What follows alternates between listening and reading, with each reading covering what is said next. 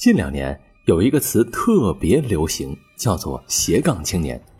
意思就是一群拥有多重职业和身份的人。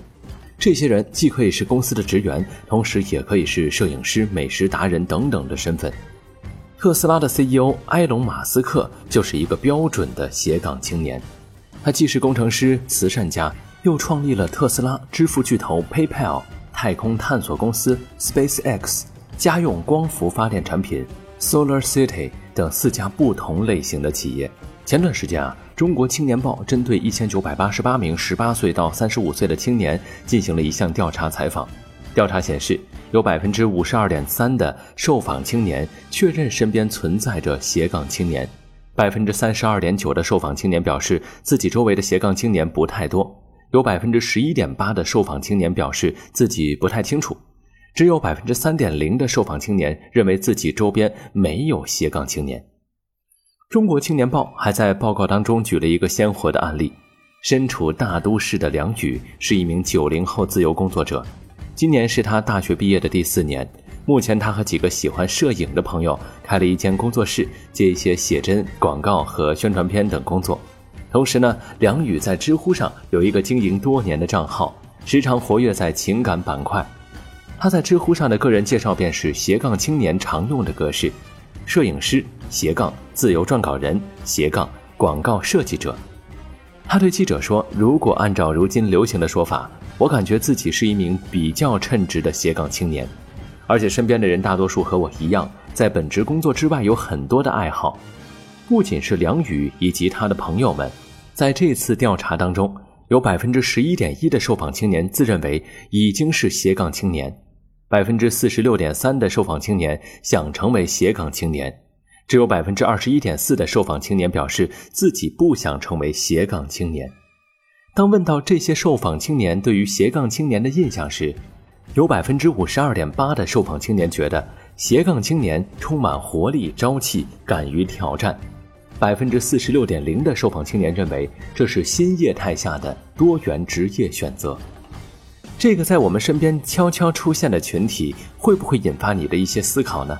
比如说，为什么个体可以在这个时代崛起，脱离雇佣独立生存呢？未来的工作是斜杠青年越来越多，还是越来越少呢？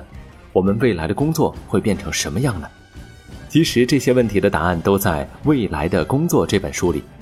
如果你想知道这些问题的答案，如果你对《未来的工作》这本书感兴趣，而且还希望与更多同样喜欢这本书和这些问题的小伙伴一起探讨交流，可以立刻加入到本期节目的互动讨论微信群。这个微信群呢将留存四十八小时，限定一百个席位。入群方法很简单：第一步，关注微信公众号“充电时间”；第二步，回复关键词“未来的工作”，注意是五个字：“未来的工作”。这时呢，你会收到一张二维码。第三步呢，就是识别扫描这张二维码，就可以进群了。抓紧时间哟，只有一百个席位哟。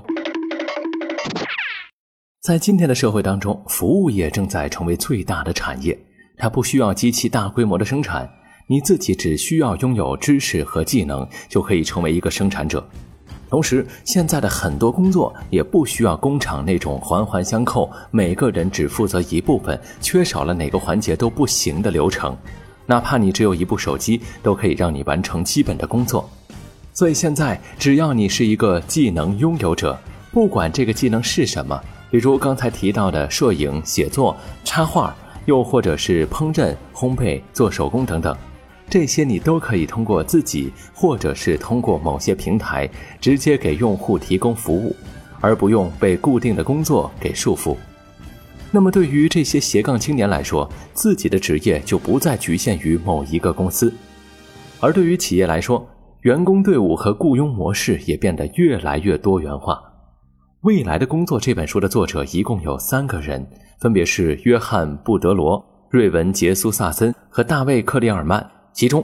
约翰·布德罗博士是南卡罗来纳州大学马歇尔商学院的教授，高校组织研究中心主任，在人力资源方面有特别多的研究成果，在应用心理学、人事心理学、哈佛商业评论等期刊杂志上发表了很多文章。瑞文·杰苏萨森则是一位认证会计师，是涛瑞汇悦咨询公司人才管理实践部门的全球业务主管。第三位，大卫·克里尔曼是克里尔曼研究中心的首席执行官。这三个人都是研究人力资源管理的大师。本书的作者呢，把我们正在经历的以及马上要经历的时代叫做超职场时代。之前我们的工作方式呢，基本都是全职工作，朝九晚五，每天上班打卡，下班回家，在哪个公司呢，我们就为哪个公司服务，每个月按时领工资。但是现在随着互联网的发展，我们很多坐在工位上的传统工作开始发生了变革，有的人不再愿意再接受这种被公司买断的束缚感。有的人发现自己可以同时胜任不同的工作，于是呢，很多新的工作趋势就出现了。今天呢，我主要来说一说其中最主要的四个趋势。这第一个趋势呢，就是引领工作，而不是管理员工。简单来说，我们之前学到的管理理论，都是在教我们怎样提高员工的效率，怎样激发他们的积极性。因为人是公司里最宝贵的财富，能为公司创造出工作成果。这个思路其实是从工业革命后的机器化大生产演变出来的。那个时候，人是机器的延伸，需要天天待在机器旁边工作。与其说是雇佣了工人，不如说是雇佣了他们的双手和时间。但是，企业发展的根本核心还是在于拿出过硬的产品。现在工作的地点不再受影响了，那为什么不把能够创造出这个产品的人都拿出来为我所用呢？比如，在美国的一家基因测序公司就曾经遇到过一个难题：怎样来管理自己的海量数据库？因为他们自己公司的员工，要么没有额外的时间，要么没有相应的技术。但是如果这个问题不解决，公司的发展就会受到极大的阻碍。传统的解决方法通常就是两种：一种是培训自己的技术人员学会新技能，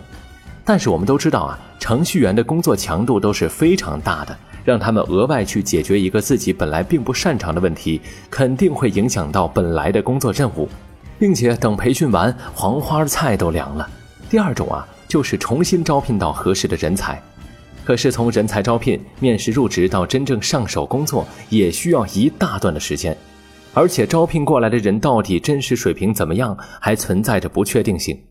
最后，他们的管理者呢想到了一个很好的办法，就是到编程大师网去寻求帮助。这个网站其实就是一个很松散的组织，上面有很多注册过的程序员。网站在接到其他公司的需求后发布任务，通过竞赛的方式吸引很多人来参加。到最后，谁的解决方案最完美，谁就可以获胜，并拿到这次任务的奖励。于是，这个公司的数据库管理问题就用这种方式迅速完美的解决了。是不是比传统的招聘人才和技能培训要有效的多呢？这种思路就是把企业的最终目标落实在了工作而不是员工身上。不管你是不是我公司的员工，只要是能够解决问题的人，都可以想办法进行合作，并且雇佣就意味着企业和员工是不平等的，一方呢要受到另外一方的管理，而合作呢是双方基于契约而进行的互利活动，对于双方是不是都更有利呢？现在我们已经知道了未来工作的第一个趋势，就是公司会变得越来越看重的是引领工作，而不是管理员工。那么接下来的第二、三、四个趋势又是什么呢？和刚才的这个趋势比起来，其他的三个趋势又有什么与众不同的地方呢？这两个问题的答案就在这期节目的完整版当中。本期节目的完整版，请关注微信公众号“充电时间”。在近期群发的节目中查找对应图文，打赏后即可收听。